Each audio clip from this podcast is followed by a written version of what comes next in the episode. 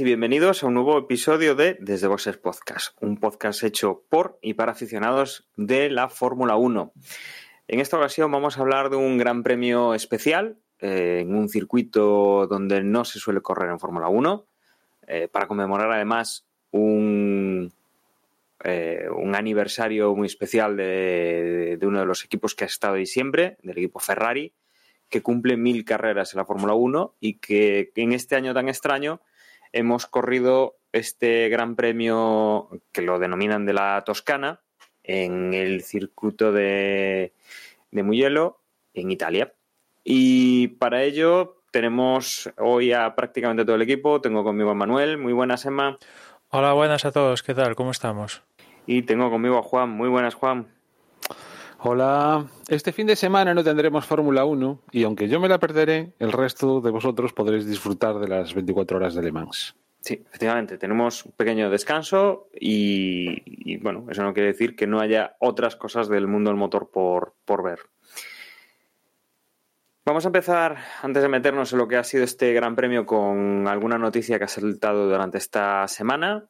Eh, y empezaríamos eh, quizá con la más eh, más importante, o las dos más importantes, porque tenemos ya baile de pilotos para el 2021, y es que tenemos dos movimientos, uno con Sergio Pérez Emma, que no continúa en Racing Point. Lo anunciaba el propio piloto a través de sus redes sociales, y, y bueno, hablábamos eso de finalización de contrato 2020 y que 2021 pues el piloto mexicano no estará en el, en el equipo de Racing Point. Sí, al final fue el, el cántaro a la fuente, se, dice así. Y, bueno, pues en Racing Point han mandado un Terminator al contrato de, de, Sergio Pérez y, y va a dejar de pilotar para ellos ya el próximo año cuando sea Aston Martin.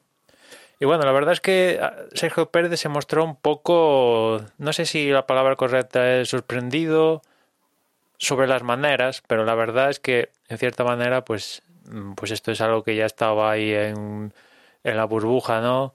Desde hace meses que se viene hablando de su salida de Racing Point, la llegada de Vettel, para arriba, para abajo, y la verdad es que si esto le tomó por sorpresa, pues no sé, entonces es que su manager hizo un mal trabajo porque bueno, la respuesta ante esto de Racing Point es que mantuvieron a su manager eh, al tanto de todas las conversaciones con, su situación en el equipo y, lo que estaban hablando con, con Vettel, ¿no? que al final es, es su sustituto. Y bueno, de cara a Sergio Pérez en el futuro, la verdad es que bueno, en este propio fin de semana igual se le, se vino a pique una futura opción de, de estar en Red Bull, que sería difícil de imaginar viendo cómo funciona Red Bull con sus pilotos y tal, ver a Sergio Pérez en Red Bull.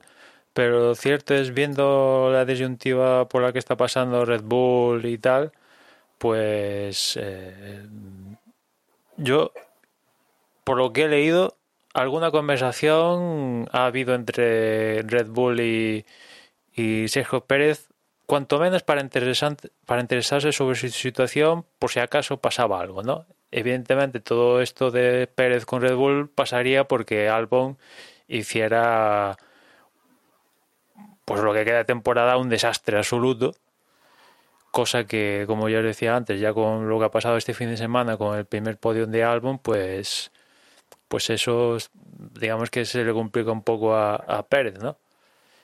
Y, y, bueno, sus otras opciones, evidentemente, las puertas de Dobien Haas o Alfa Romeo, yo creo que con relativa facilidad se le deben abrir para abrir para tener un hueco. Yo aquí en este caso entre Haas y, y Alfa Romeo, yo creo que el problema ya no serían los propios equipos, sino Sergio Pérez que diga, pues me interesa o no me interesa, ¿no? Porque la situación de ambos equipos pues no es muy alentadora a día de hoy.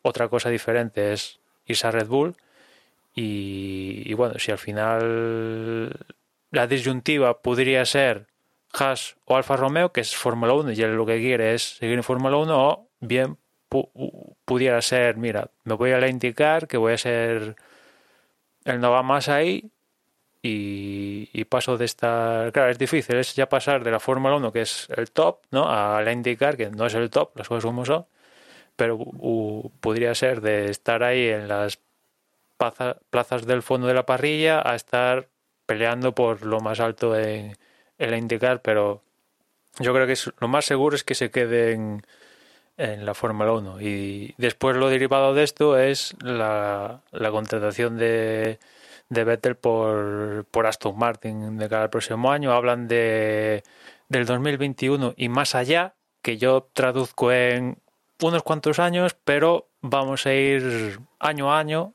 Si estamos todos de acuerdo, si continuamos y si no, pues rompemos relaciones, ¿no? Que más o menos es lo que ha venido haciendo Force India, ahora Racing Point con sus pilotos. Cada año, pues confirmaban, pese a que sabíamos que iban a continuar, ¿no? Por ejemplo, no confirman a Stroll, pero sabemos de facto que Stroll pues, va, a seguir, ahí. O sea, tampoco no tiene sentido confirmarlo, ¿no? En este caso en concreto, ¿no? Y, y con Vettel, pues nada, pues no sé, la verdad es que yo no hubiera, yo si fuera ahí manda más de Racing Point barra Aston Martin, yo no hubiera fichado a Vettel. Tan, poco conozco en concreto el negocio de Aston Martin y tal, ¿no? Si les compensa traer a Vettel, al final es un cuatro veces campeón, campeón del mundo, asociarlo con Aston Martin, que al parecer Vettel va, a ejercer también de, embajador de la marca. Eh, también Vettel cobra más que Sergio Pérez. Eh, ¿Puede atraer Vettel patrocinadores? Pues sí, no, no. Viendo cómo está ahora, pues igual no, no atrae muchos. Eh, si las cosas empiezan a ir mal en Aston Martin, viendo cómo está Vettel en Ferrari, esto tiene pinta de ir para arriba, pues es cierto que también Vettel, dentro de lo que cabe, las opciones eran o me retiro o voy a esto de Aston Martin. Viendo el rendimiento de Racing Point de esta temporada, pues dentro de lo que cabe, la verdad es que se va a un equipo que tiene mejor rendimiento a día de hoy de lo que tenía, de lo que tiene entre manos ahora mismo con Ferrari. En ese hasta se puedes ver como un movimiento inteligente, ¿no? Deja ahí, Ferrari le da la patada y se va a Aston Martin, que esta temporada, después de todo lo que ha pasado, eh, está sacando, pese a que en el campeonato aún bueno, el campeonato constructores sí, ya está hace mucho Racing Point por delante de, Ferrari, pero justo esta temporada Ferrari se ha ido al fondo y Racing Point para arriba, ¿no? Y esto seguramente se mantenga el, próximo año, ¿no? No sé vosotros cómo, cómo habéis visto este movimiento que, bueno, pues será un poco también... No ha pillado, imagino, a mucha gente por sorpresa y imagino que vosotros tampoco os ha sorprendido el movimiento. No, desde luego, eh, Vettel no tenía un asiento, vamos a decirlo así, VIP asegurado para el año que viene. Eh, con el fichaje de Carlos por Ferrari, pues pocas opciones más tenía y efectivamente podía retirarse. Y quien dice retirarse es salir de la Fórmula 1, te vayas a donde te vayas, porque a lo que estás acostumbrado y el contrato que tienes, eh, todo va a ser un, retiro.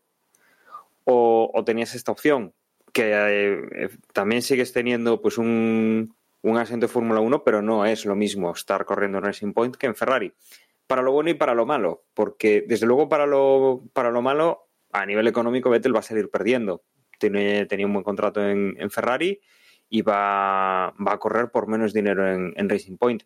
Ahora, deportivamente, pues es lo que dice lo que dices tú, Emma. Mm, Racing Point a día de hoy está por encima de Ferrari.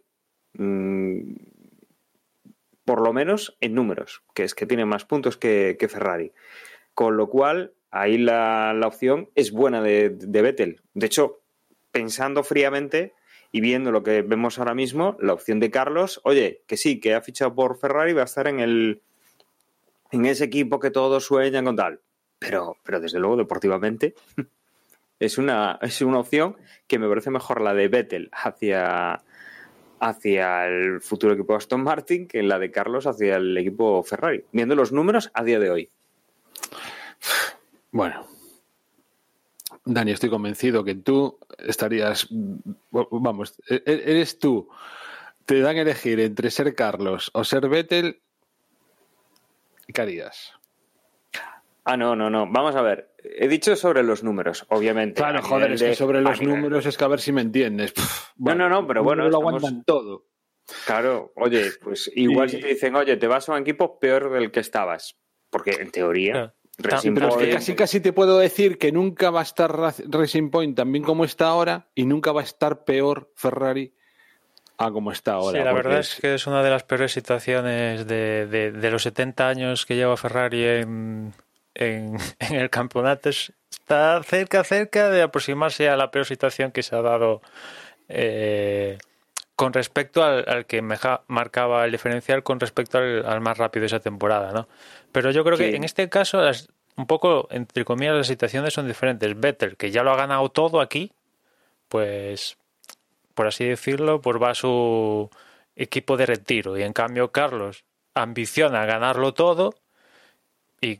Qué mejor sitio que, que, Ferrari. Claro, en la disyuntiva actual se encuentra con un Ferrari que está pues en lo que estamos hablando. Pues, pero bueno, mm, rezamos para que en 2022 remonte la, la situación.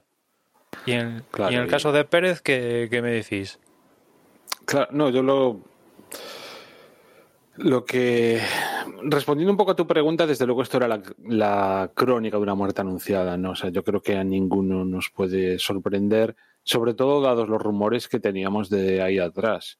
Y yo entiendo que es una operación que tiene que ver con el dinero, en el sentido de que la única razón plausible, lógica que se me ocurre para que en Racing Point elijan a día de hoy a Vettel en vez de a Checo, es que, que a Vettel le suena a casi todo el mundo, a casi toda persona ajena a la Fórmula 1 el nombre de Vettel igual no lo son capaces de tal, pero sí que les, les suena un poco, ¿no? Y sin embargo, Checo Pérez solo nos suena a los que somos aficionados al motor. Entonces, desde ese punto de vista, pues tener a un tío que además puedes decir que ha sido cuatro veces campeón del mundo, obviamente, mmm, como decíais antes, a la hora de atraer patrocinadores y luego simplemente a la hora de ser conocido y de hacer conocida la marca y de hacer propaganda, entiendo que Vettel es un es un activo mucho mejor que Checo Pérez fuera de la pista. Dentro de la pista tengo de verdad que tengo muchas dudas porque yo creo que Vettel está en un declive que yo que sé, a lo mejor precisamente también puede ser, podría ser, ¿no? Que cambiar de escudería le sirva de revulsivo y vuelva por sus fueros a demostrar que por muy bueno que fuese el Red Bull, que lo era, sin duda el, no tenía contrincante, lo mismo que ahora Mercedes no tiene contrincante. Eh, ser campeón del mundo cuatro veces, pues como mínimo tienes que ser cuatro veces mejor que tu compañero de equipo, aunque también tu equipo, o sea, seas el niño bonito de tu equipo, que era lo que también le pasaba a Vettel, y, y yo qué sé, pues eso, oye, quien tuvo retuvo y a lo mejor nos, eh, nos llevamos una sorpresa el año que viene. Ojalá, ojalá que sea así. Y con respecto a Checo, pues por mí que, vamos, yo estaría encantado de que se fuese a Red Bull. Mucho mejor que cualquiera de las otras dos opciones, porque yo sigo pensando que Checo es un buen piloto, o sea, y aparte que, que es un piloto latino y por tanto, ya solo por eso, a mí personalmente, pues ya, ya tiene mis simpatías, ¿no? O o a priori tiene mis simpatías si luego además pues se ve que el, que el tío pilota bien y que corre y que es rápido y, y oye y que pelea y que es em, que, tiene mordida que yo creo que la tiene pues pues mira ya me tiene ganado y en Red Bull obviamente Red Bull a día de hoy con Verstappen es una máquina de quemar segundos pilotos pero probablemente Checo sí que pudiese aguantar el, no, no, no quiero decir aguantar en el sentido de ponérselo difícil a Verstappen, que no creo, pero sí que creo que psicológicamente podría aguantar el tipo y, y no estar pasando por los problemas que están teniendo el resto, ¿no? Y no sé, yo creo que le podría ir bien y como mínimo sería una nueva oportunidad, la oportunidad que pensó que cuando fichó por McLaren iba a tener, en realidad pues salió rana porque aquel año tampoco McLaren funcionó y yo qué sé, pues oye, es una sería una nueva oportunidad que en el fondo también le vendría bien a Checo, ¿no? Cambiar de aires. Lo que pasa es que realmente lo veo difícil. No sé si ese rumor, Emma, es muy fiable o no, pero... Hombre, ya digo que pasaría porque Albon lo hiciera rematadamente mal que mm, pues pues que no obligara y teniendo a un piloto en el mercado que encima puedes asociarlo con marcas que no tienen problemas con Red Bull porque todas las marcas que podría tener Pérez de Carlos Slim pues tienen perfecta asociación con las de Red Bull. Si encima traes eso pues pues genial, porque lo cierto es que Red Bull está empezando a cambiar un poco su estrategia de cómo comunica las cosas, ¿no? Porque aquí en esta carrera Christian Horner habló de, de Alpha Tauri no como un equipo de que sirva de promoción a pilotos de cara a Red Bull, sino como un equipo hermano. Y de hecho tiene sentido, porque ha pasado de llamarse Toro Rosso Alfa Tauri, ¿no? Ya no es la traducción de Red Bull al italiano. No, no, este es Alfa Tauri que sí, que forma parte de Red Bull y todo lo que quieras, pero ya es una entidad más, más entre comillas. Y, tal como están vendiendo que Gasly se queda ahí y no vaya a Red Bull, es que Alfa Tauri también necesita una cabeza a la cual asociarse y esa es Gasly, por así decirlo. Está empezando a ver eso. Emma, ¿y podrías, o sea, se me ocurre ahora sobre la marcha, que le den carpetazo finalmente ya a Kvyat y que Checo entrase también en, o sea, o bien en el Red Bull o bien en Alfa Tauri. Hombre, yo creo más en, en Red Bull, ¿no? Se, lo vería más plausible eso, ¿no? Y que conllevaría, que casi eso es lo que me apetece más, ver un Gasly y Albon en el mismo equipo, ya el duelo definitivo, para saber de dudas si uno u otro, ¿no? Porque lo que comentabas de Pérez, eh, yo también creo que evidentemente Verstappen, un, en el caso hipotético de que vaya a Red Bull, Verstappen le va a dar pal pelo. Yo eso estoy, estoy seguro, pero, pero, a diferencia de lo que puede llegar a, o haya pasado con Albon o Gasly, es que Albon o Gasly a veces le discutimos su calidad como piloto y en cambio con Pérez esto se me antoja más complicado que pase, que se le discuta como piloto, ¿no? Y eso, pues quieras o no quieras, conlleva que pues que todos los días, pues ya lo hemos visto aquí a Albon, ¿no? Que al acabar la carrera, después de ser tercero, él mismo por radio le dio las gracias al piloto por quedarse con ellos, por quedarse con él, ¿no? Es un poco está, joder, parece que estaba en el alambre, ¿no? El tío. Y, eso con Pérez a mí no, no lo veo posible que Pérez, sí, puede salir una carrera mal, lo que quieres, pero no vas a decir Pérez que ya ha sumado podiums con Sauber, con el otro, con Force India, eh, va a tener carreras malas y Pérez y Verstappen seguramente, ya digo, yo creo que le va a dar pal pelo en su puesto, pero eh, al nivel de discutirlo todos los días ante cualquier fallo, como pasa con Albon o pasó en su momento con Garly, no, no, sucedería. Al menos aguantaría ese, ese apretón. Y, y, bueno, vamos a ver a ver qué, qué pasa con, con esta situación. Después la verdad es que con este movimiento de Vettel, Racing Point y Pérez, pues acaba uno de, las películas que teníamos ahí en mente ahí en, el candelero con los pilotos, pero aún quedan asientos que, asignar, ¿no? Pérez va a tener bastante juego en, en ellos, pues las plazas de, de Haas, las plazas en Alfa Romeo, continúa Kimi sí o no, decidite ya, chaval, eh, que por cierto, no, sé si habéis visto, si, seguís aquí mi en, en, Instagram, que es creo que es el único sitio donde tienes aquí mi cuenta verificada, pero ha puesto unas historias, un par de historias en Instagram hoy que estamos grabando esto, que la verdad que el tío tiene cada salida y genial. Espero que, Espero que sea más divertidas que el dichoso anuncio que nos ponen una tras otra en. Sí, sí, es mejor que el anuncio. Joder, que es malo, Dios mío querido. El otro día estaba Eva. nos ponen en las retransmisiones, sí, sí. Pero es que hasta Eva, eh, que nos mira así como de, así como, como, el ojo guiñado y de lado. y me dice, pero ese anuncio de mierda puede estar repitiéndolo una y otra vez. Dice, que no me gusta, no me gusta ni el coche, ni la tía, ni el Kimi, ni, el guion.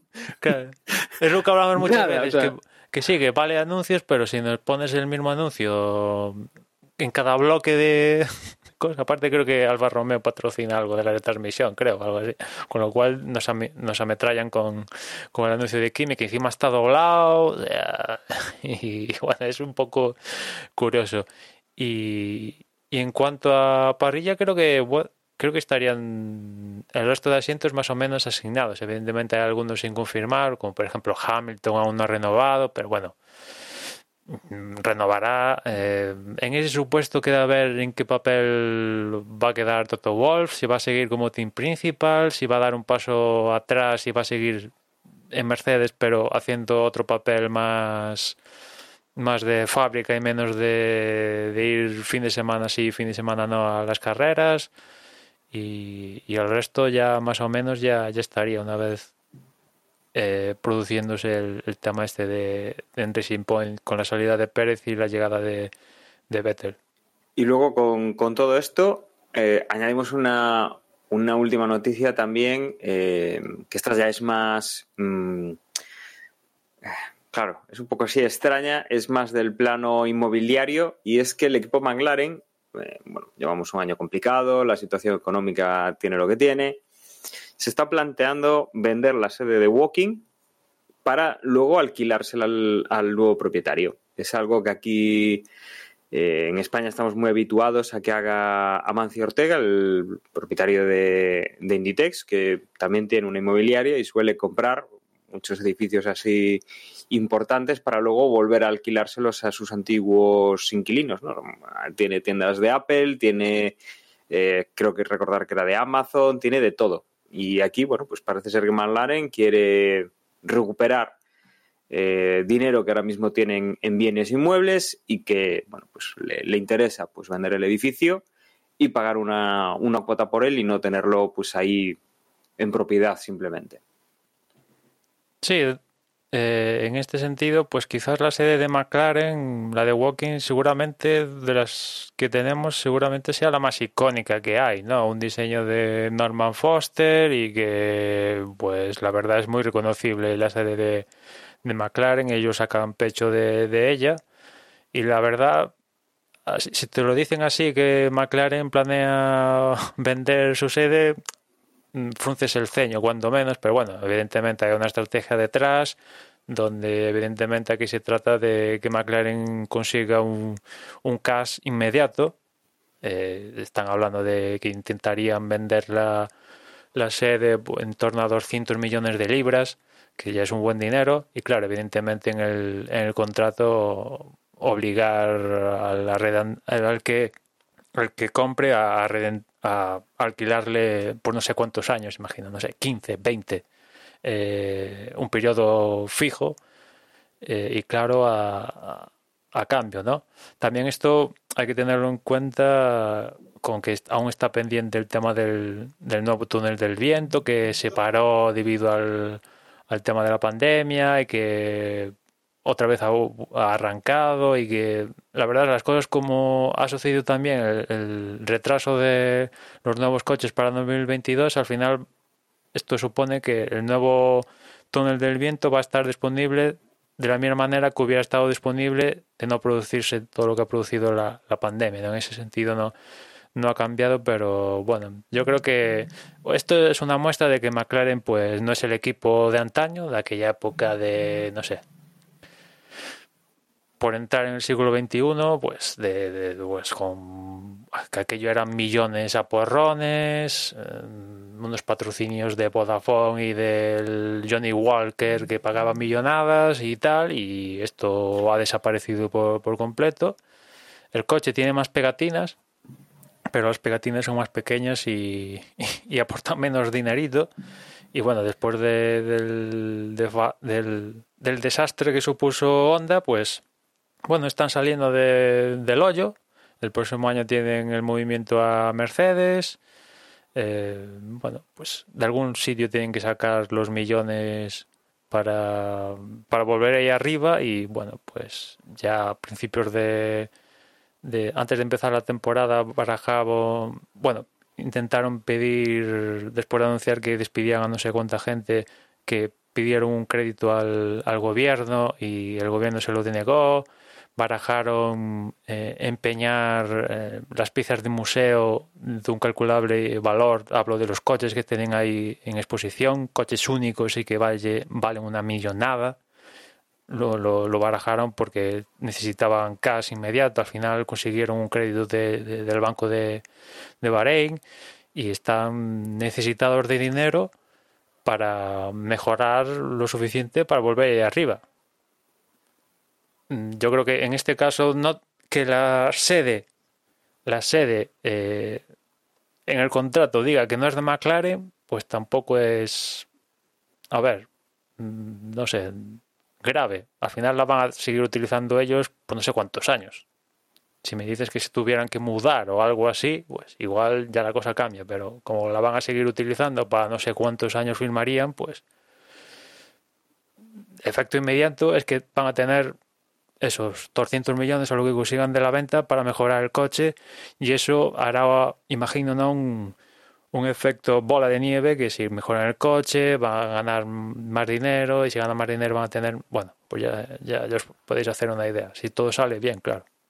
Sí, bueno, ahí, ahí lo que nos da un poco la pista es eso, el, oye, que necesitan pasta, que, que, es algo que al final eh, deportivamente influye mucho y que si realmente la consiguen, bueno, pues que pueda haberlo, como tú dices, ¿no? Un, pues una mayor inversión y que puedan eh, pues tener un coche más competitivo. Desde luego, pues, oye, bienvenidos sea si para si para ellos pues consiguen consiguen un coche que nos pueda dar un poquito más de juego que lo que está dando o sea, lo que ha estado dando hasta ahora. Desde luego, pues, oye, a todos nos gusta y nos, nos viene bien que haya, que haya más competición. ¿no? Yo solo aporto que espero que sean bastantes más de 15 o 20 años. Pongámoslo, por ejemplo, en 50, ¿no? Una cosa así. Bueno, claro, claro. Yo no sé en este en estos tipos de tratos cuántos años estaba hablando, pero sí, imagino que tiene que ser una cifra de años que mm, a efectos de para el público en general dices, esto sede sigue siendo de McLaren, pese a que en el contrato eh, pues siga conste que es el dueño es otro, ¿no? Bueno, y nos metemos ya entonces con lo que ha pasado este fin de semana, como decíamos, en el Gran Premio de la Toscana. Eh, bueno, nombre completo, Fórmula 1, Pirelli Gran Premio de la Toscana, Ferrari 1000 2020, 2020 en el circuito de Mugello, un circuito que habíamos visto en motos, pero que en Fórmula 1 pues no teníamos muchas referencias. Emma, no sé si de los libres podemos destacar algo o ya nos vamos directamente a la, clasificación. Pues ahora mismo me pillas. Yo no recuerdo que pasara gran cosa, salvo el incidente de, Pérez con Raikkonen. En, ahora mismo no sé si es. Creo que fueron los segundos libres que tuvieron un encontronazo. Kimi iba por la recta, ¿no? Y Pérez salía de pit lane. Y bueno, al final en la primera curva Pérez impactó con, con Kimi y al final decidieron sancionar a, Pérez con una pérdida de una única posición en la clasificación. Salvo esto, pues, pues nada, algún incidente, evidentemente, ya vimos que el circuito en libres era... Siendo piloto, te pones en sus botas, la verdad debe ser espectacular con estos coches y ir por el circuito, ¿no? La parte rápida, concluyendo con las arrabiatas, aquello era, iban a tope, lo hacían como si fuera una curva única, ¿no? Y increíble, también vimos a, a, varios pilotos eh, salirse por las escapatorias y como Norris y tal, que, que bueno, las tocaron y, bastante también exigente de cara al, a los propios pilotos, ¿no? Porque en, las curvas rápidas eh, habitualmente suelen aguantar la respiración. Y aquí en, en Mugello, en esa parte que hablo de las que concluye con las arrabiatas, que vienen de dos curvas anteriores, con lo cual enlazan como cuatro, eh, a fondo, pues decía Ricardo que e, incluso yo creo que, no sé si en carrera o en la clasificación, en libres, ya no recuerdo, eh, le decía en una conversación que, que se escuchó por radio entre él y, el, y su ingeniero de pista que ah, concluía diciéndole al ingeniero de pista, oye, que me habéis pillado aquí que, con la lengua fuera, ¿no? La verdad que después en el transcurso de la carrera, con las interrupciones que hablaremos eh, más adelante, pues pudieron ir más holgados, pero de darse una carrera eh, sin interrupciones a las 50 y vuelte- 59 vueltas del tirón, más de un piloto igual hubiera tenido según qué consecuencias físicas, igual hubiera bajado el, el nivel porque ya digo que eh, era bastante es bastante exigente el, este trazado. Y bueno, en clasificación, pues en la Q1, pues eh, ya, ya sabéis, ¿no? Ya os podéis imaginar los habituales, Magnussen, Latifi, Russell, Giovinazzi, y en esta ocasión también se sumó a la fiesta Gasly, que pasó de ganar en Monza a quedarse en, en la Q1. Después dijo que, bueno, había un mal setup con cómo se desplegaba la energía de las baterías, con lo cual hizo que, que la, se, gastaran donde no se debería gastar la energía y al final pues no le permitió marcar un, un tiempo lo suficientemente rápido para meterse a, en, en, Q2 y la verdad tiene sentido porque porque durante los libres previos la verdad es que los, los iban, iban bien, ¿no? Y él se colocó en, en posiciones al menos para estar más allá de, de la Q1, ¿no? Ya en Q2 se quedaron Grosjean, que gracias a esto de Gasly se pudo colar en la Q2. También se quedó Vettel, que ya es un habitual de estas plazas. Raikkonen, Kvyat y Norris. La verdad que aquí los McLaren no iban para nada sobrados a diferencia de lo que pasó en Monza y ya casi era un logro que, sí, se quedaba Norris, pero Carlos consiguiera pasar a la, a la Q3 pues ya era un logro porque el McLaren estaba años luz en, en la comparativa con lo que pudieron llegar a optar en, en Monza, ¿no?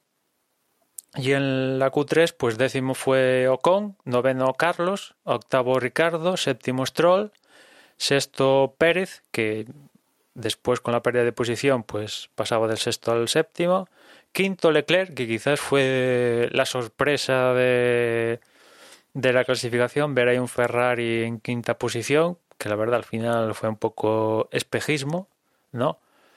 Pero consiguió colarse quinto. Yo creo que aquí esto lo comentabas tú, Juan, en podcast pasados, ¿no? Que la diferencia entre Leclerc y, Vettel un poco se puede ver en estos momentos que, pues, en la salida, creo que lo comentabas con Bélgica, ¿no? Que en la salida, pues vale, que después se va para el fondo, pero en las primeras vueltas consigue colarse séptimo, octavo, tiene esos chispazos, después acaba... La pequeña oportunidad que tiene la aprovecha. Exacto, exactamente. Tiene sus chispazos y después acaba cayendo porque el rendimiento del coche es el que es, pero esos chispazos los tiene, a diferencia de Vettel, es que, que no tiene ni chispazos ni, ni, nada, ¿no? Casi, o sea, es... Pues, el, nivel es el que es, pero al menos esos chispazos y, y aquí tenían el aliciente de la carrera 1000 con que el safety car era rojo, todo era rojo, le cambiaron en la decoración al Ferrari, que la verdad y, y, el color, ¿no, Emma? Eh, sí, sí, el, afortunadamente por, por... van a volver al rojo Ferrari, ¿no? Que este es el rojo original, por así decirlo, pero por televisión. No sé vosotros, pero es horrible. Prefiero el rojo. Los, pri los primeros planos eran preciosos. O sea, yo lo vi. Es, es cuestión yo, de edad, Emma, es cuestión de edad. Estoy de acuerdo, estoy de acuerdo con, con, De La Rosa, creo que era el que decía que después, claro, con los tiros que hay de cámara y. Por tele parece sé, más oscuro y, tal, claro, no. Era más oscuro, pero cada vez que había un primer plano no tiene nada que ver ese burdeos a. Y claro, lo después. Ese rojo tan púrpura, ¿no? Que es el, el, el actual. Y, y después, que obviamente, pues sí, en, en cámara quedará mejor, sobre todo en carrera, y se verá más rojo, pero. Y después que, que, a diferencia de lo que pasó con Mercedes el año pasado, cuando tuvieron, yo no sé qué celebración era en, en Alemania, que todo el equipo modificó su indumentaria, también el coche y tal, aquí en Ferrari, la indumentaria no la cambiaron y era un contraste ver en situaciones de parrilla y tal, ver a los fulanos con el rojo que solemos habitual y al lado el coche en un bordeos y decías, ¿son del mismo equipo? Eh... Sí, esas son cosas que no, Y es No sé Ferrari, que no lo haga Haas, que van a ir al... Es como si se le hubiese ocurrido a, a uno y entonces dijo, Oye, pues podríamos, pin-". o sea, no sé, que, como ocurrencias que no son...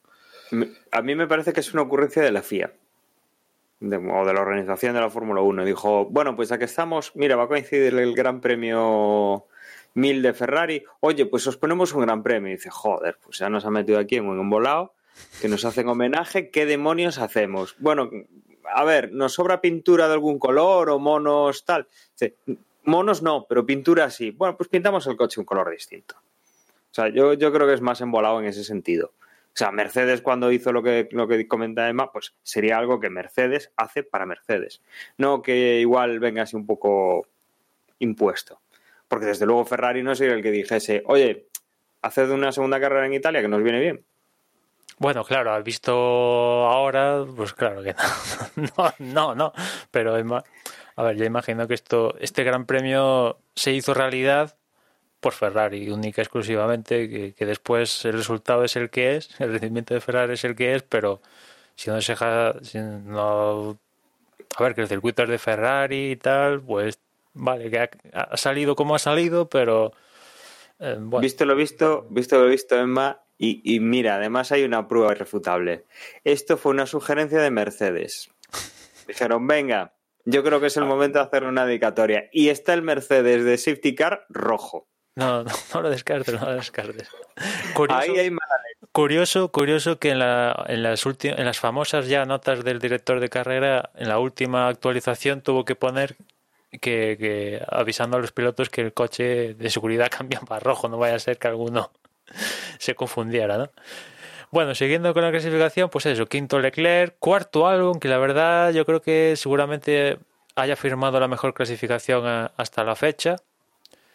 Tercero Verstappen, que la verdad seguramente con respecto a la distancia de tiempo con respecto a los Mercedes, seguramente haya firmado también la mejor clasificación de lo que va de temporada, porque lo, para lo que estamos acostumbrados se quedó relativamente cerca de los Mercedes que otra vez volvieron a monopolizar la primera línea con Bottas segundo y Hamilton primero. La verdad es que Bottas se quedó con las ganas de, de intentarlo porque en el último intento hubo una bandera amarilla que, que le cortó ya el- el- la posibilidad de marcar mejor vuelta y bueno, se quedó con... con Y que le fastidió la vuelta a Ocon, que realmente no llegó a... Sí, realmente le fastidió la vuelta a unos cuantos. Ahora no, no recuerdo quién Bueno, fue... no, le fastidió la vuelta a Ocon, quiero decir, Ocon se quedó sin vuelta. Ah, bueno, el que se salió fue Ocon. Produjo la, claro, fue el que produjo la Fue el que bandera produjo, amarilla. claro, y se quedó sin marcar el tiempo que bueno pues eh, pues estos pilotos habitualmente si sufren para pasar al Q3 utilizan un, un juego un juego blando extra en la Q2 con lo cual únicamente les queda un juego en la Q3 y solo tienen un intento real de marcar vuelta rápida y bueno pues al final Ocon se salió perjudicando con ello a, a Bottas y otra pole más para para Hamilton ya no sé cuántas lleva, pero 90 y no sé, muchas. El tío no se cansa de, de sumar poles. Bueno, y esto en cuanto a la clasificación. En cuanto a la carrera, desde luego una carrera que ha sido casi, podríamos decir, con Q1, Q2 y Q3, porque ha dado bastante, bastante espectáculo en, en ese sentido. Eh, empezamos la carrera pues de una forma, entre comillas, bueno, pues eh, más o menos normal, tranquila. Teníamos interés en Hamilton si iba a volver a tener algún tipo de problema en la salida, como estaba siendo habitual. Nos fijábamos en los Mercedes y el que tenía más problemas era Hamilton, que era adelantado por, por Botas, que de esta vez sí que hace la salida correcta. Veíamos que por detrás había ciertos movimientos, Carlos quedaba un poco descolgado, Verstappen eh, iba también quedando descolgado, bueno, pues por las partes de atrás pues había, había un poco más de barullo y no tardábamos demasiado en tener pues los primeros, los primeros toques. Eh, como decíamos, Sainz quedaba un poco descolgado, arriesgaba un poco de más, hacía un trompo, Vettel chocaba con el alerón con, contra, contra el coche de Sainz que quedaba en medio de la pista. Parece que a Carlos no le pasaba demasiado, pero al piloto alemán ya tenía que ir a cambiar, a cambiar el alerón. Pero también venía, pues, eh, venía Verstappen por la parte de atrás, que también tenía un golpe, teníamos a Gasly que chocaba, teníamos con Grosjean.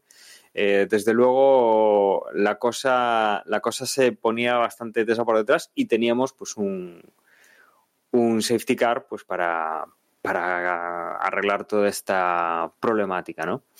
Eh, justo al empezar ya empezaban hablando de que si cualquier coche salía de la, de la trazada, se iba para la arena, iba a quedar atrapado. Bueno, pues ahí quedó ya Verstappen en las primeras de, en las primeras de cambio.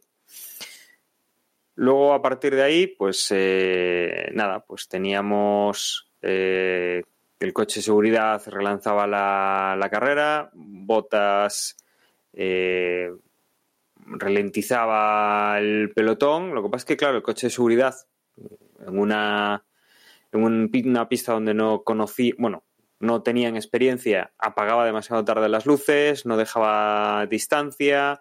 Bota se veía obligado pues a mantener la distancia de seguridad con el safety car en un sitio donde no se esperaba que tuviese que mantener esa, esa distancia y que ya, ya el resto de pilotos esperaban que, que estuviese tirando. Y claro, él salía bastante bien. A partir de la línea de, de, llegada es cuando el resto de coches pueden adelantar. Pero antes de que se estire, digamos, el pelotón, tenemos por detrás una embestida, pero con, con Sainz, con Giovanazzi, con Magnussen. Eh, desde luego, un, un batiburrillo importante y, y, además bastante caótico. La línea de, de meta pues queda llena de, queda llena de coches y bueno, pues eh, ya teníamos una bandera roja. Como ya vimos la semana pasada, eh, con bandera roja se hace la salida de nuevo de formación, con lo cual, bueno, pues eh, todos los coches a parar. Ya habíamos eliminado a Verstappen y a Gasly. En esta segunda, pues eh, eliminábamos a Sainz, a Giovanazzi, a Magnussen y a, y a Latifi. Con lo cual, eh, bueno, pues se estaban ya quedando pilotos fuera de esta, de esta carrera y desde luego eh, tendremos luego que hablar de lo del coche de seguridad, pero sí que ha sido una cosa curiosa.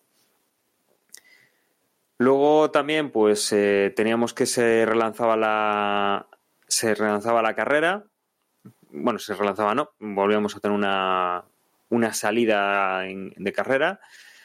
En esta segunda salida, pues Hamilton sí que ya lo ha hecho mejor, ha pasado a su compañero, a Valtteri Bottas, con lo cual, bueno, pues a partir de ahí más o menos veíamos ya que Hamilton Bottas iban a ir a primero y segundo en el, en el podio. Y la fiesta, pues la teníamos por detrás con Dani Ricciardo, con Lance Stroll, que venían pues peleando por esa tercera plaza en el podio.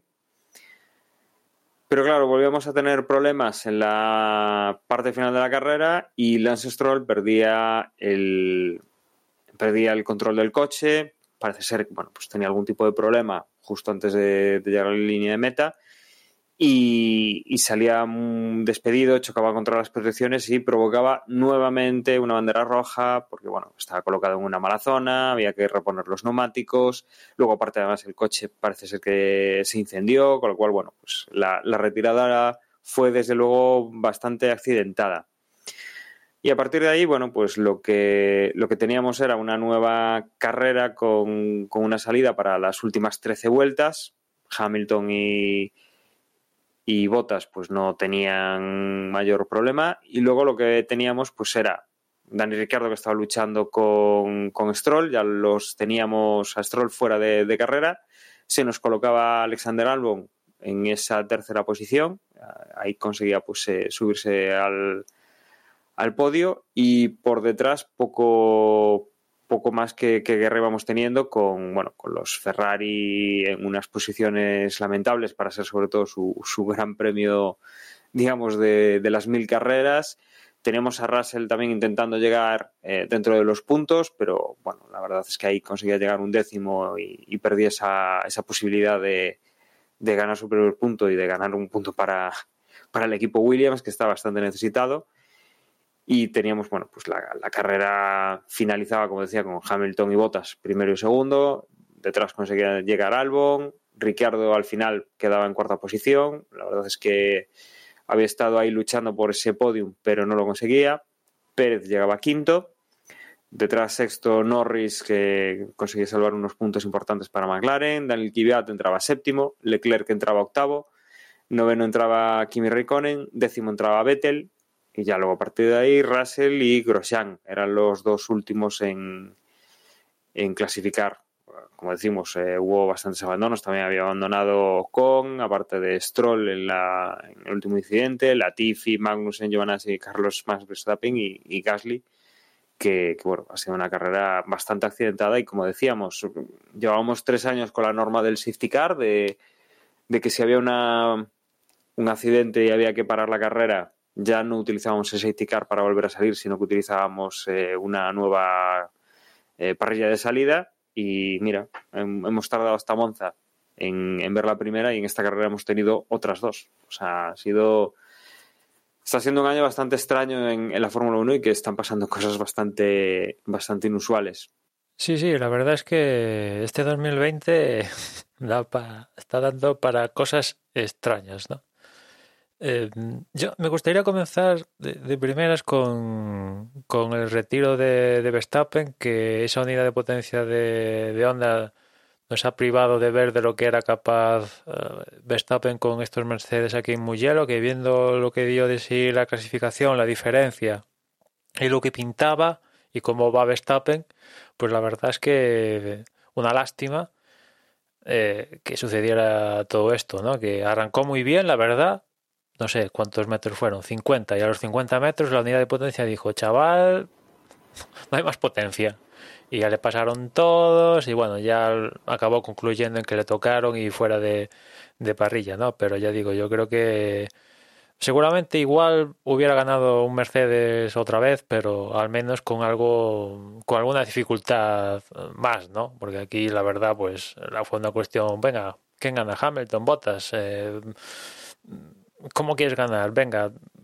que, que, después viendo cómo se dio la carrera con las dos eh, pues las dos banderas rojas, las interrupciones y tal, por la distancia, pues tampoco es pues a ver, eh, Albon fue tercero entrando a 8 segundos, que pues es poquísimo, ¿no? A diferencia de otras, de otras diferencias durante esta temporada, claro, pero todo viene de, de las múltiples banderas eh, rojas que hubo durante la carrera, ¿no? Pero yo me quedo me quedé con las ganas de ver de lo que era capaz Verstappen en esta y un toque de atención para, para Honda, ¿no? Si, a ver, si quieren pelear por el campeonato del mundo, Mercedes no falla, no está fallando en estos temas. Y, y, y ellos sí, van y varias. Y esto sí que sí, que Gasly ha ganado en Monza, Albon ha entrado en el podium aquí, todo lo que tú quieras, pero el que está luchando por el campeonato del mundo es Verstappen, ni Albon, ni Gasly, ni el otro. Y si, o sea, est estos dos problemas seguidos en dos carreras continuas no, no, no se pueden dar, ¿no? Que, que, seguramente salven la unidad de potencia, pero aquí hay un problema de, de, pues, no sé qué, pero hay un problema, ¿no? Y si quieres eh, pelear con Mercedes, que tiene un estándar muy alto, pues tienes que jugar en las mismas, en las mismas ligas que, que juega Mercedes, ¿no? Que yo la verdad, ahora mismo el único, el último problema de fiabilidad de Mercedes que recuerde, pues, no sé, uno de Bottas el año pasado y de Hamilton quizás, no sé, también en, Austria el año pasado, así quiero recordar, o sea, no, suele, no es muy habitual y cada y, un, y, una vez al año si es que se da, o sea, es esto hay que estar en las mismas ligas que, que ellos para in, intentar que cuando fallen, si es que fallan, pues sacarle sacarle puntos, ¿no? Y después ya metidos en el tema del safety car, ¿no? El, la reanudación eh, después de lo que pasó en, la salida, en, esa primera vuelta, pues yo la verdad, después de ver unos cuantos vídeos, la onboard de Russell y tal, yo sinceramente creo que es mm, una cuestión de, los pilotos, fallo de los pilotos, ¿no? En este caso diría que en, entre Kvyat y Russell ahí dejaron un hueco con el que iba adelante, que claro, pues eh, un hueco lo suficientemente como para intentar cerrarlo y los de atrás, que al final son los que se comen todo, pues entendieron que aquello ya era a full gas, bandera verde, vamos para adelante, y, Russell y Kvyat dijeron, no, no, no, que, esto no va aún. Y frenaron y evidentemente los de atrás, como ya digo, pues se comen todo, son los últimos en enterarse de, de la historia y hubo, una, hubo un accidente que también, también, aparte de decir que evidentemente le echo la culpa a los pilotos, en concreto culparía, a diferencia de lo que ha hecho la FIA, de darle un toque de atención a no sé cuántos pilotos, a 12 creo recordar, le echaría la culpa directamente a Kvyat o a Russell por lo que ha pasado. Y, pero después también vigilaría el tema del safety car, el apagado de luces, porque a ver, está muy bien. Es esto, la culpa de los pilotos, fantástico, pero mm, ¿hay alguna forma de intentar eh, mejorar la situación para que no se produzca pues este tipo de, accidentes, que al final son accidentes que, que casi que es más peligroso un accidente entre coche contra coche contra coche que coche contra contra el, contra las barreras, ¿no? Que las barreras, quieras o no quieras, están preparadas para absorber impactos y en el cambio según qué ángulos, el, monoplaza pues te lo comes con patatas, ¿no? Y, pueden llegar a ver, bueno, pues lo que pasó con Antoine Uber el año pasado, rotura de piernas, eh, cualquier cosa de estas, ¿no? Y sí que vigilaría el tema del apagado de luces porque la verdad sí que es cierto que durante todo este fin de semana en categorías como F3, F2, el apagado de luces del safety car más o menos se estaba dando sobre esa zona de la parrilla, pero ¿por qué no hacerlo mm, en la curva anterior? Que también yo imagino que al final, y uh, pese a que en el supuesto que el safety car apagara las luces eh, dos curvas antes, yo imagino que Bottas ah, igual hace lo mismo, que, que es lo que acabó haciendo, que es ir a un, a un ritmo eh, no errático, que es lo que manda el reglamento, no errático, un, un ritmo constante, pero acelerar ya cuando eh, estás en, en, en, la zona de control, ¿no? la línea de meta en este caso, que es a, partir de ahí cuando hay bandera verde y ya se pueden adelantar unos contra otros, ¿no? Porque eh, si, acelera, si acelerara antes de, la curva, más tiempo hubiera tenido Hamilton y los que va detrás para cogerles el rebufo, con lo cual yo creo que Bottas hubiera actuado de la misma forma que actuó ahora, apagándose las luces antes o después. Yo creo, es mi, mi impresión. Pero aún así, prefiero que el director de carrera, esas declaraciones que dijo después, no, los pilotos, los culpables son los pilotos. Aquí la seguridad, number one, esto es un tema que no se discute, bla, bla, bla, bla. Ya hemos visto en categorías inferiores los pilotos, no hubo ningún problema en, con los pilotos de F2 y F3 y ahora, pues en la Fórmula 1 sí que lo hubo. A ver, vamos a calmar. Es que, es que además, eh, a mí ya me suena un poco extraña, ¿no? La disculpa o, el razonamiento que estaban dando durante la retransmisión de la carrera. Porque es que, hombre, yo no voy a negar, o sea, no, ni, la verdad, nunca estuve atento a cuando el coche apagaba exactamente las luces en cuando se iba, ¿no? Pero es que aparte, las luces esas que, que las ven, los tres, los cuatro, los diez primeros coches, pueden ver el momento en que las apaga. No creo que más. Con lo cual. Los de atrás empiezan a suponer en ese caso. Claro, yo lo que entiendo es que ahí es eh, directamente comunicación entre los pilotos y los equipos. Para algo tienen las radios, ¿no? No, no, sí, sí, a Justo para ese tipo de ocasiones. Con lo cual, el hecho de que haya apagado las luces antes o después, sinceramente, me parece algo como muy circunstancial, algo muy anecdótico dentro de lo que es el problema, ¿no? Sobre todo por eso, o sea, porque vale, el primero está claro que las verá, el segundo también, el tercero, el cuarto, el quinto. No creo que hay más allá, pero pongamos que hasta el décimo, pero es que quedan otros diez. Sí, sí, sí. Entonces.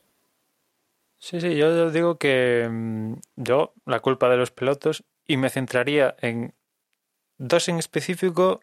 No, no he podido ver la onboard de Kvyat, pero o Russell o Kvyat le cargaría el muerto a uno de ellos por este hueco que, que se produce, que evidentemente intentan cerrar y claro, el resto entiende que ya van a fondo y, claro, Russell sí que tenía, Russell o Kvyat sí que tenían oportunidad de mm, lo que estaba de frente, pues de, acelerar y no encontrarse, pero el Carlos Sainz ya se encontró con tres des desaceleraciones, ¿no?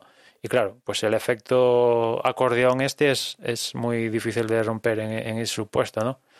Y, pero también creo que el director de carrera, a ver, debería, haber vamos a estudiar esto, si es posible, pues se trata de evitar accidentes, ¿no? No de, eh, no sé, si, hay, si se puede modificar algo para intentar que no se produzcan accidentes, de esto va también, ¿no? No esto de, no, es problema de los pilotos y que se busquen la vida y que sepan conducir casi, vino a decir, no sé, una cosa así, a ver, Mm, un F3 y un F2 van a una velocidad muy diferente a un Fórmula 1 que acelera de 0 a 200 en 4 segundos, una cosa así. Y en cambio un F3 y un F2, el F3 no llega ni a, ni a 250 de punta igual, ¿no? Y el F2, para llegar a 300 de punta, pues en, la recta más grande del mundial, igual lo llega a coger, ¿no?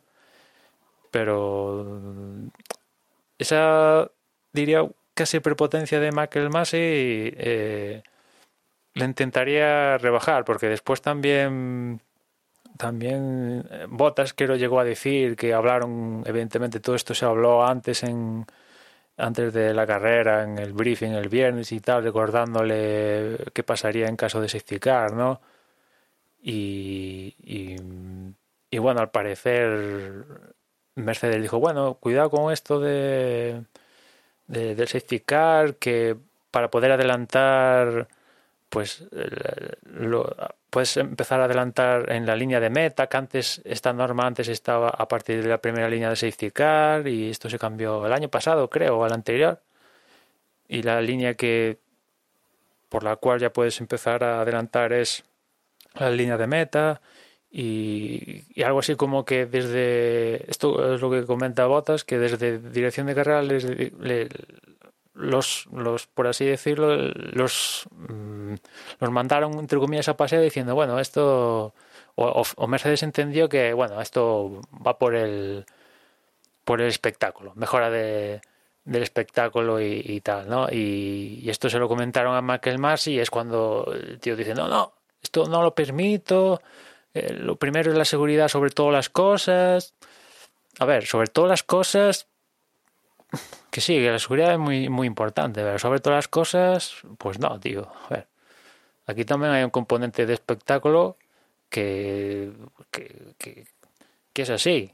Que es así. Si, si, si la seguridad estuviera por encima de todas las cosas, hay según qué cosas que no se harían. Y, por ejemplo, correr. Ya, ya y, puestos. Y, y se hacen, ¿no?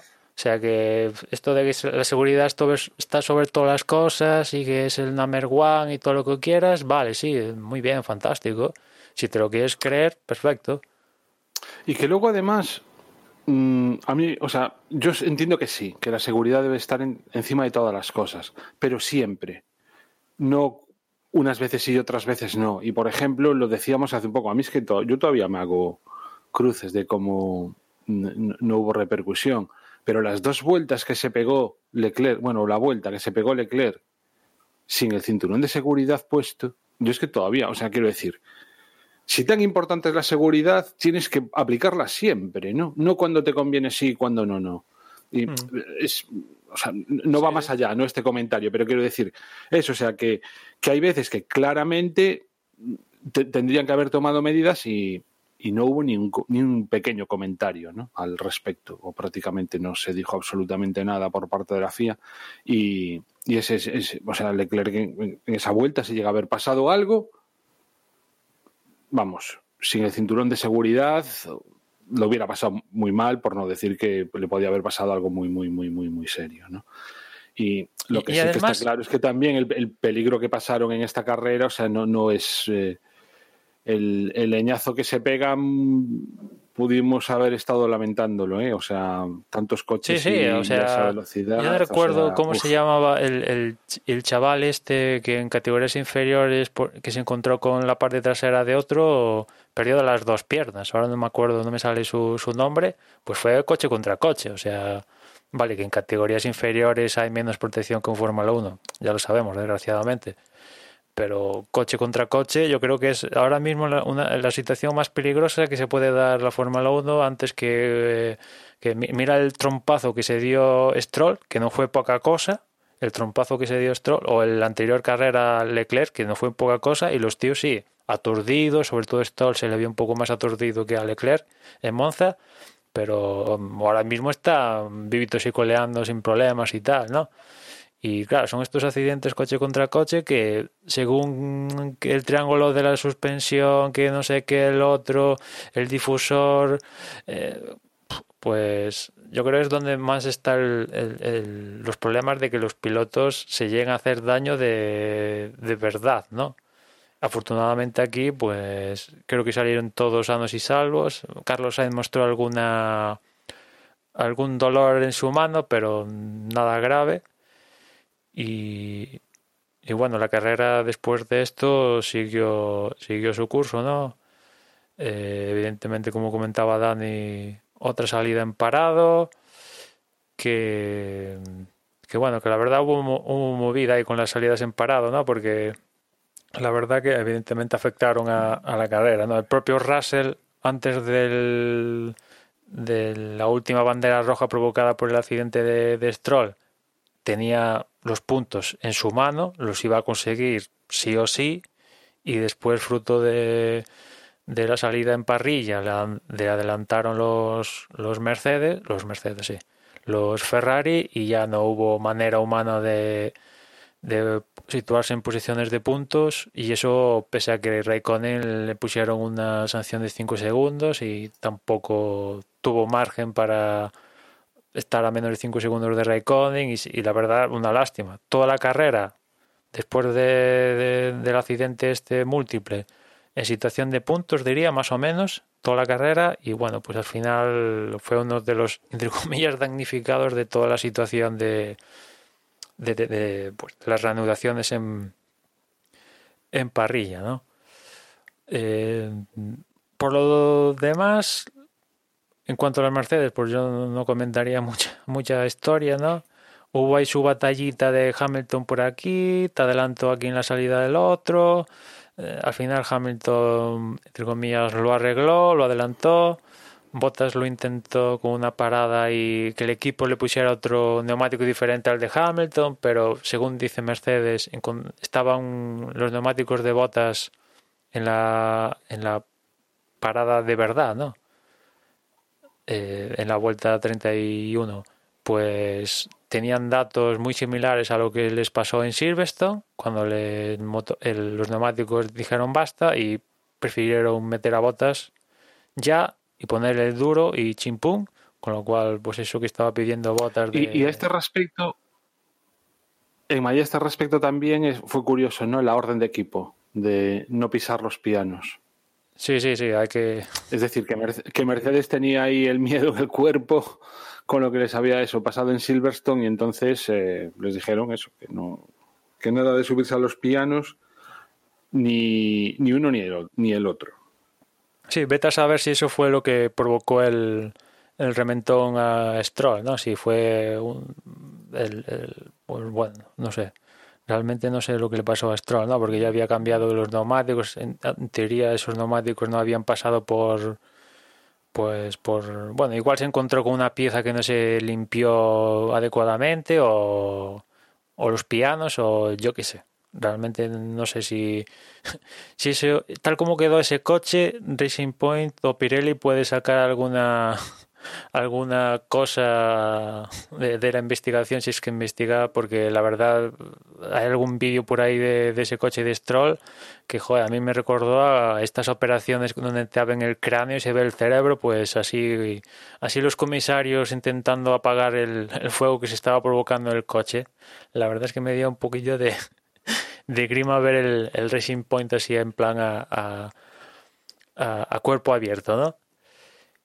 Y, y lo que iba diciendo, al margen de esto de, de Mercedes, que al final se apañaron para que Hamilton ganara y Bottas sea segundo, que es el tercer triplete que hacen este año.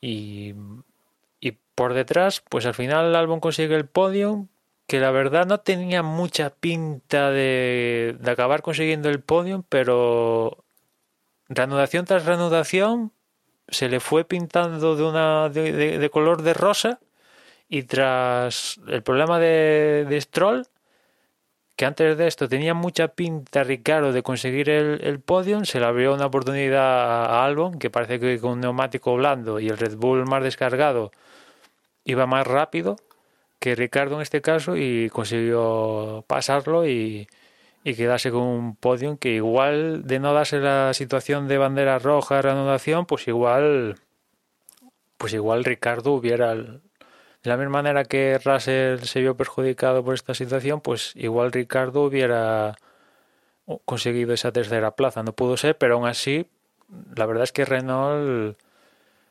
pues al menos en este, en este momento de, de la temporada, pues está mostrando signos pues bastantes positivos, ¿no? Sobre todo de la mano de, de Ricardo, porque Ocon le está costando, le está costando un poquito más que Ricardo y en esta carrera tuvo que abandonar por problemas en, en los frenos, ¿no? Y, bueno, pues más allá de, de esto, pues mmm, poco tengo que, que añadir, la verdad. No sé vosotros si tenéis alguna cosilla que, que, comentar, que imagino que sí. No te creas, eh. bien poco más. Eh, para, bueno, una anécdota que a mí me pareció divertida y es que hubo un montonazo de abandonos, un montonazo de abandonos, pero casi todos fueron un piloto por escudería, ¿no? De hecho, al final acabaron los dos Mercedes y acabaron también los dos Ferrari, pero del resto acabó un, un coche, ¿no? Entonces, todas las escuderías acabaron como mínimo con uno, eso, pero la mayoría solo, solo con uno. Y no sé, bueno, que se me hizo gracioso. Y luego, pues ya sobre la carrera, eh, para mí no fue una carrera aburridilla, las cosas como son. Sé que las ha habido bastante peores, pero no sé. Um, en general me dormí bastante y mira que al final pues pasaron varias cosas, ¿no? Sobre todo ya el segundo safety car, o sea, más que nada la segunda bandera roja que ya casi nadie se la esperaba. Pero bueno, mmm, yo eché en falta realmente que hubiese más, que hubo más adelantamientos ¿eh? de los que en un principio me, me esperaba yo, pero bueno, es un circuito que mola mucho, pero sobre todo si lo ves en, en un onboard. Si no, no sé, yo no, no, le pillé el punto a este. A este sí, la verdad es que yo. Veis, pero... Yo pensaba que se iban a dar menos adelantamientos por cómo era, cómo es muy hielo, ¿no? Pero al final, eh, en la primera curva, que es donde se dieron en Fórmula 1, ¿no? Como la primera curva es así, un poco tiene peralte y tal, eso permite que por el exterior eh, estirar la frenada y poder enlazar esa primera con la segunda, si no lo consigues cerrar en la primera, pues um, hubo más, más adelantamientos de los que yo también tenía en la cabeza. Es cierto que en F2 y F3 hubo otras zonas de circuito donde, donde también adelantaron, pero claro, eso en Fórmula 1 es más muchísimo más, más complicado que, que se dieran en, en esos casos, ¿no? Pero sí, o sea, antes de empezar, la, de empezar el fin de semana, después de grabar el, el, previo, ya estaba, bueno, pues al final Muyel es un poco caso, una cosa típica, no sé, como un una cosa así, ¿no? En cuanto a posible espectáculo que nos puede dar la, la carrera, ¿no? Que al final aquí, pues con tanta bandera roja, tres salidas desde parrilla, a ver a ver, yo estoy como Juan que tampoco me divertí mucho, ¿no? Al final estábamos que era casi estábamos en, eran las seis de la tarde, no, a las cinco y pico y la carrera aún no había acabado y decías, ya, ya a diferencia de lo que pasó en Monza. Eso, eso también, claro, eso, es, eso debió de influir también, ¿eh? que, que, se hizo como larga. Si igual lo hubiésemos todo el tirón hubiese sido diferente. Ya, ya, Pero ya. si yo recuerdo que al final estábamos más pendientes de si Russell pillaba, era capaz de, de coger el, los el problema es que ya sabíamos que ganaba Bottas o, o sea, ganaba Vettel, Vettel, joder, mira, o ganaba Hamilton o, o Hamilton o Bottas, claro, a diferencia de lo que pasó en Monza, que era eh, Gasly, eh, Sainz, eh, ¿qué hace Stroll ahí en el podio? El otro, fulano, vengame, claro, aquí pues eso ya estaba pan comido. Albon ya lo había conseguido con Ricardo, pues no había pues, no había mucho que tirar, ¿no?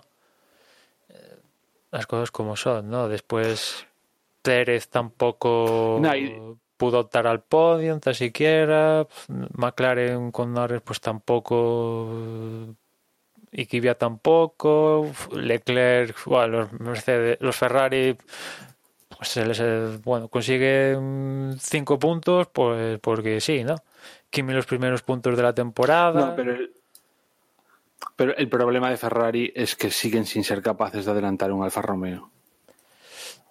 Sí, Y sí. es que en realidad quedaron los dos por detrás de Kvyat. Leclerc, porque Leclerc no llegó a adelantarlo, ¿verdad? No, no, quedó Leclerc por detrás de Kvyat, sí. O sea, es decir, cruzaron la meta por detrás y no sé, eso sí que son cosas que, joder, tienen que doler, ¿eh? Que otro coche con tu motor sea capaz de hacerlo mejor que tú. No sé, a mí son cosas que de verdad que me. me- No, no, me sí, dan- se dan circunstancias que, que o, o los Alfa o los Haas en estas últimas carreras se han mostrado equiparables a, a los Ferrari, pero es una situación que no, no tiene pinta de, de cambiar. Leclerc está consiguiendo esos chispazos, esos chis- chispazos, pues quinto en clasificación, que aquí en un momento de la carrera se puso tercero, fue, Llegó a ir tercero entre Verstappen fuera, el otro que Carlos Sainz hace el trompo en la primera vuelta, el otro no sé qué. Leclerc llegó a ser tercero o cuarto, ¿no? En las primeras de cambio, si no voy mal, ¿no? Con, claro, con Verstappen de por medio fuera, el otro también tal, pues Leclerc estuvo ahí en esas plazas, pero claro, al final le- es que le empezaron a pasar como motos, ¿no? ese los, los neumáticos se los comía con patatas, ya tuvo que entrar a, a destiempo, ¿no? Eh, dos veces a destiempo, ¿no? Y, o sea, Leclerc hizo sin contar las, las dos banderas rojas, hizo dos paradas y el resto hizo una parada, ¿no? Ostras, se comió los neumáticos. Es que al final co- con Ferrari cada carrera vamos a contar lo mismo, ¿no? Nos vamos a acabar repitiendo. Pero claro, es verlos ahí en dándose dándose de, de- de piñacos con Alfa Romeo y Haas, pues es un poco lamentable, ¿no? Aunque sea por orgullo, dices, pues es que el Ferrari tiene que ser mejor que el, que estos dos, seguro, vamos, es que aunque sea solo por la pegatina de Ferrari, pues no. En este caso por- entró Kimi por delante de Vettel, pese a que Kimi, eh, bueno, realmente entró Kimi por delante de los dos Ferrari, pero como Kimi tenía los 5 segundos, Leclerc lo consigue adelantar en, en, en la clasificación final, ¿no? Y si no, pues no. Y aún así, Vettel no consiguió acercarse lo suficiente para, para también verse, verse beneficiado de la sanción a Kimi, apenas por dos décimas. No, lo que es, lo que es peor, lo que es peor, llegó a estar por debajo de los 5 segundos durante mucho tiempo. Lo que pasa es que según fue eh, avanzando la carrera, al final quedó a más. Es decir, los tiempos de Kimi en esas últimas vueltas eran mejores que las de los. Sí, sí, al final Kimi en las últimas vueltas marcó sus, sus vueltas más rápidas de, de, de carrera. Un Kimi que nos dejó otra, otro momento radio para el recuerdo. Está, está sembrado el, el tío. Y que la verdad, si tenéis eh, opción de ver el vídeo resumen de las radios del fin de semana, yo creo que eh, es más entretenido que la carrera. ¿eh? Yo creo que deben hacer, deberían hacer una sitcom o algo en Netflix con, con el contenido de las radios de, cada fin de semana porque da para, da para más. A veces da para más. más. más salseo que, que la propia carrera. Sí, yo, yo creo que coincido bastante con vosotros en un poco la sensación quizá de, de una carrera que la parte de arriba pues no ha habido nada, que, que nos hemos ido a los golpes y que, que después de lo que hemos tenido en Monza, que ha sido una carrera increíble con, con de verdad lucha, o sea, estaba como aislada de lo que está siendo el campeonato, a venirnos a esta, pues la verdad es que, que sí, defrauda un, un pelín, ¿no? Pero, pero bueno, eh, es un año atípico, es un circuito nuevo y hemos visto cosas que, seguramente si hubiéramos corrido durante más años aquí o, se hubiera planteado de otra manera, seguramente habrían estado más preparadas en ese sentido. No tendríamos pues este tipo de, de incidentes con el coche de seguridad o cosas de, de este estilo que, bueno, la verdad es que han sido cosas que hoy han marcado mucho la carrera y que nos han dejado pues sin pilotos, sin alguna opción y quizá no digo de ver una alternancia en, en, primera posición o en segunda posición, pero por lo menos de, ver una lucha o más lucha interesante. Desde luego, decían en la transmisión, ¿no? Si siempre echamos de falta a Vettel cuando, cuando pasan estas cosas, pero bueno, habría sido, habría sido a Vettel, a, a Verstappen.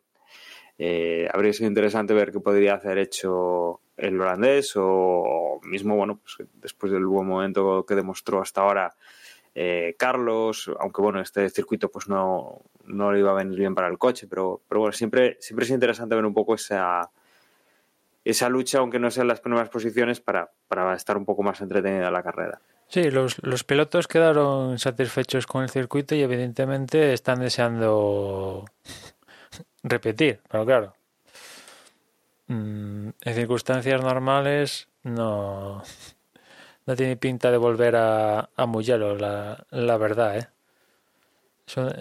En cierta medida es una lástima porque, por ejemplo, el tema de, escapatorias, pues sí que es un poco más...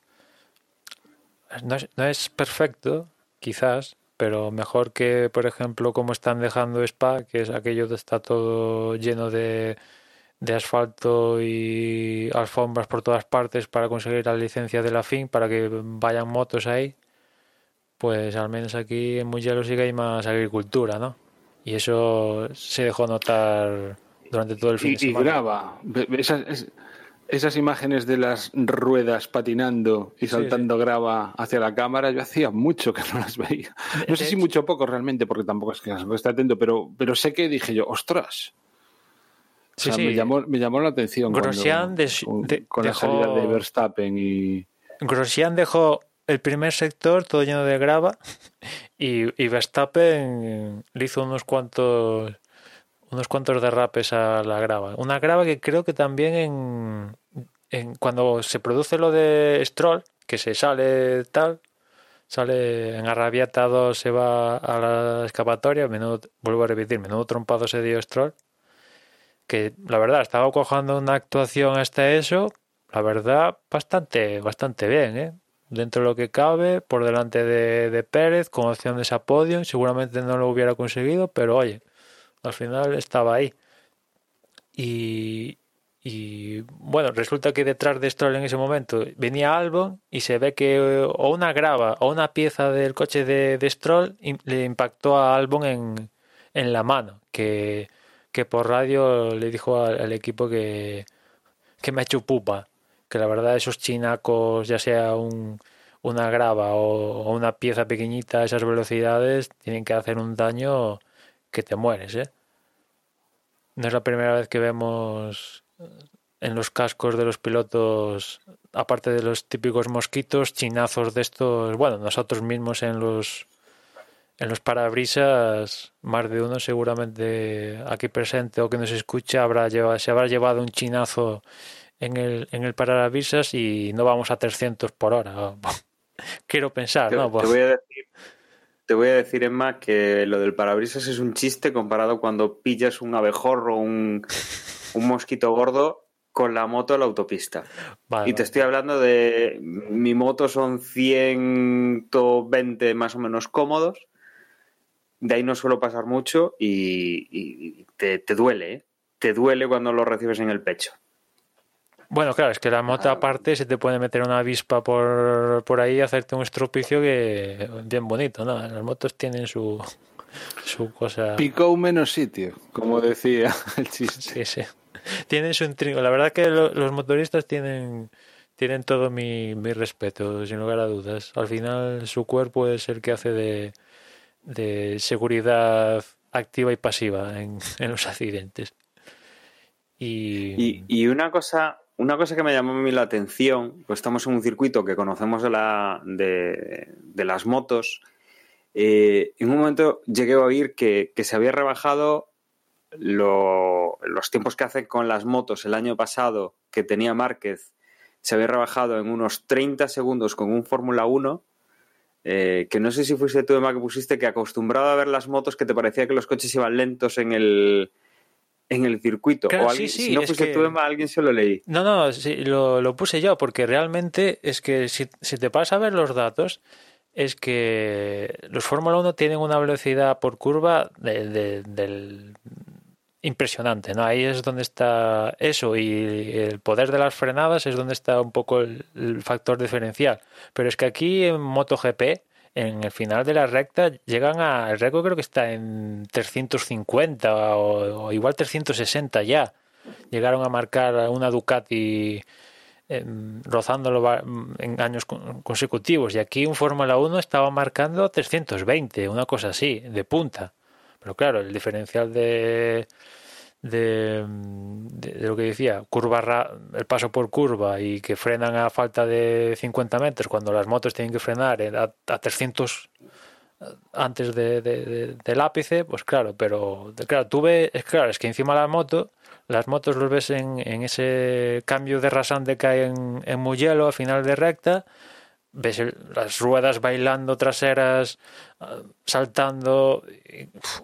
da- la verdad es que esto lo comentó Carlos Sainz, no sé si en Movistar o, o en una entrevista, que, que con toda esta técnica que tenemos para retransmitir las carreras, la verdad es que da la sensación que tenemos los coches de Fórmula 1 más rápidos de la historia y sin embargo, con tanta tecnología, 60 frames, 4K, lo que quieras, mm, no da Que- la que no sensación no, no, no da la sensación de velocidad. Y esto lo comentábamos el- el- en el previo, ¿no? Cuando el, el frame este de, de Cataluña en parado, pasando por la línea de meta a toda velocidad, en estático, que era un visto y no visto, ¿no?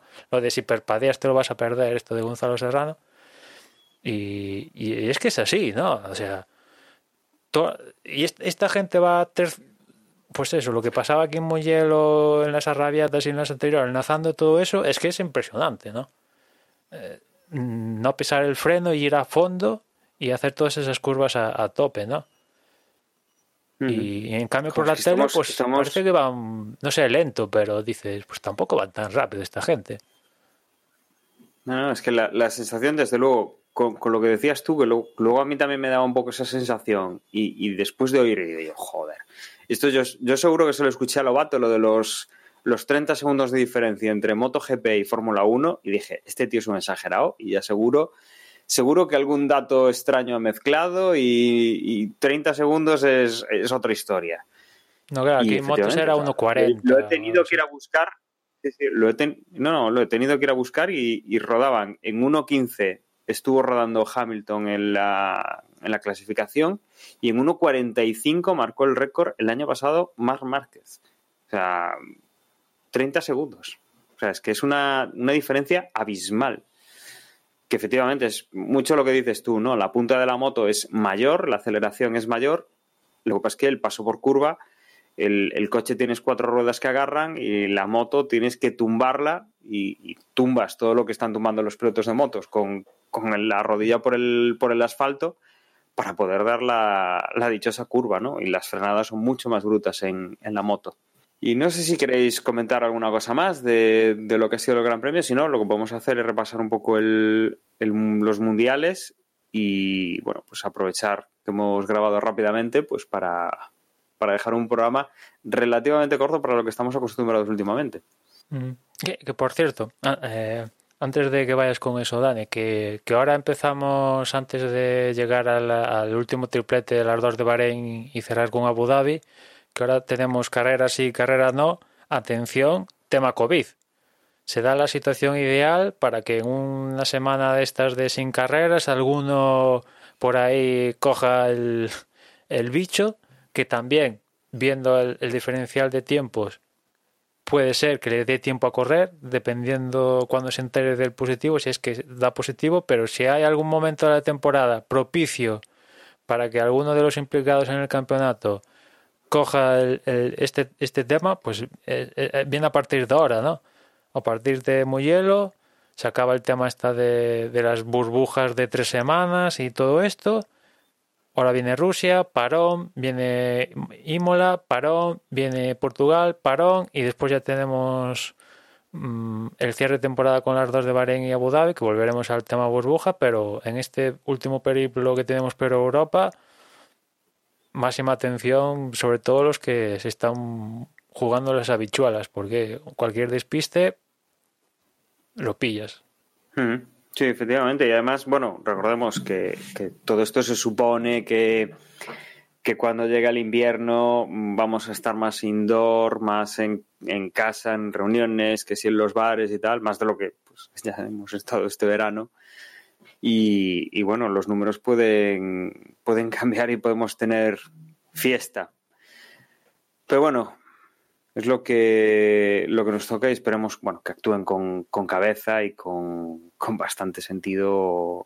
Y por lo menos, si los pilotos no están actuando o no van a actuar como deben, que por lo menos los equipos sí que los pongan un poco a raya y les, les recuerden estas, estas cosas, porque además es por su bien y por el, por el bien de, del negocio en el que, en el que trabajan, ¿no?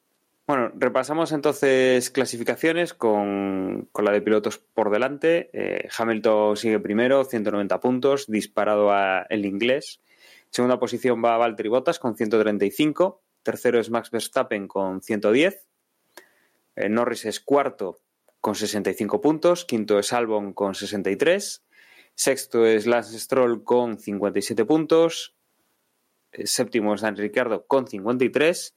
Leclerc es octavo con 49 puntos, Sergio Pérez es noveno con 44, 43 tiene Pierre Gasly que es décimo, décimo primero Carlos Sainz con 41, décimo segundo Esteban Ocon con 30, décimo tercero Sebastián Vettel con 17, décimo cuarto Daniel Kvyat con 10, décimo quinto Nico Hulkenberg con 6 puntos, décimo sexto Kimi Raikkonen con 2, décimo séptimo Giovanazzi con 2 también, Décimo octavo, Magnussen con uno y a partir de ahí Latifi, Russell y Grosjean, que todavía no han puntuado este año. Y en cuanto a equipos, 325 puntos tiene Mercedes en primera posición, 173 tiene Red Bull en segunda, tercero es McLaren con 106 puntos, cuarto Racing Point con 92 puntos, quinto Renault con 83, sexto Ferrari con 66, séptimo Alfa Tauri con 53 puntos, octavo Alfa Romeo con 4 puntos y noveno Haas con un punto. Que recordando lo que estábamos comentando de Racing Point y Ferrari, eh, es que entre ellos incluso está, antes decíamos ¿no? que Racing Point tenía más puntos que Ferrari. Tenemos incluso a Renault y por encima de ellos todavía está McLaren, eh, a punto de. Bueno, a punto de eh, sin contar con Red Bull y con Mercedes, que esta temporada son los que más puntos están consiguiendo y más en forma aparece. ¿no? Desde luego, yéndonos a la clasificación, el peor año de Ferrari en, muchísimo tiempo con esos 66 puntos, mientras que bueno, pues Mercedes está destacadísimo con 325 puntos. Va a ser un campeonato este bastante, bastante especial en muchos aspectos y desde luego el, el Deportivo no se va a quedar atrás en cuanto a, a importancia con, lo que está pasando también. Y si no queréis añadir nada más, pues yo creo que es el, el momento de, de, despedirnos. Emma, nada más, ¿verdad? Sí, nada más. Únicamente, como os comentaba en, en, el saludo inicial, Juan, este fin de semana tenéis las 24 horas de Alemán. El sábado empiezan a las dos y media de la tarde y que es un fin de ciclo porque es las últimas 24 horas de Le Mans con esta reglamentación del MP1 y tal que, que va a tener lugar ya a partir de la próxima edición ya en teoría tienen que venir el nuevo reglamento, los hipercoches y tal, que por otro lado también para cierre de cierre de fiesta en Toyota están diciendo que, que son los favoritos a ganar una vez más la, prueba, que igual hay nuevos récords de, vuelta, porque estrenan un formato de clasificación de hiperpole, donde a diferencia de, lo que pasaba hasta ahora, los seis más rápidos de cada categoría van a tener, si no voy mal, la pista en exclusiva para marcar su vuelta rápida, a diferencia de lo que pasaba hasta ahora, que todas las categorías compartían pista al mismo momento, con lo cual, pues intentar tener una vuelta limpia suponía parte del meollo de marcar la vuelta rápida, ¿no? Así que vamos a ver si Toyota finaliza esta etapa de 24 horas alemanas con otra victoria o, o, hay sorpresa y gana un LMP1 privado, por, por así decirlo. Y por mi parte, sí. nada, recordaros que en Twitter nos encontráis como arroba desde boxes y ya nos escuchamos en la próxima carrera. Pues que si nos queréis enviar un correo electrónico lo podéis hacer a desde boxespodcast.gmail.com y, y que encima estaba aquí todo entretenido que acabo de actualizar el iPhone y, y estaba ya dándole a los widgets. Nada, que venga, que un abrazo y hasta la próxima. Chao. Y hoy cambiando un poco el, el, el, orden, termino yo, como siempre, agradeciendo que hayáis estado ahí y recordándoos que nuestra página web es desdevox.es, donde tenéis pues, las formas de contacto y de, de, redes sociales que han comentado mis compañeros. Y acordaros que tenemos el canal de Telegram, t.m barra desboxes, donde estamos muy atentos a las carreras y, y hay muy buen rollo durante las mismas. Nada, nos escuchamos en una semanita. Hasta luego.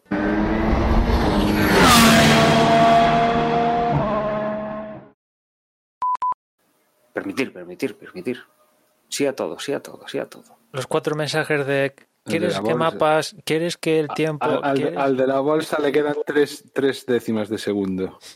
Bueno, tengo que, que mirar cómo hay que hacer para quitarlo. ¿Quieres widgets? No. Ah, no, yo sí que voy a querer, ¿eh? Sí, sí, sí, sí, ponme dos, ponme dos. ¿Qué vas a querer widgets? Lo que pasa es que se me, se me, que sí, yo sí que los voy a poner por ahí. Algunos seguro. Te vas a poner. Hay uno que no tengo ni idea de lo que es. Lo vas a, vas a montarte un Android. Como decía. No sé lo que es eso. Dani, no sé lo que es eso. Como decía Osvaldo. Google, Google.